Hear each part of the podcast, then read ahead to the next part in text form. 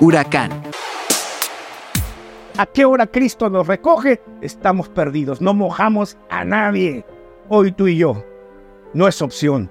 O somos huracanes o no somos nada. La promesa del Señor está ahí. Recibiréis poder cuando el Espíritu Santo venga a nosotros. Y, Él ya lo hizo. Te leo el huracán en Hechos capítulo 2, versículos del 1 al 4. Cuando llegó el día de Pentecostés, estaban todos unánimes juntos. Y de repente vino del cielo un estruendo como de un viento recio que soplaba, el cual llenó toda la casa donde estaban sentados.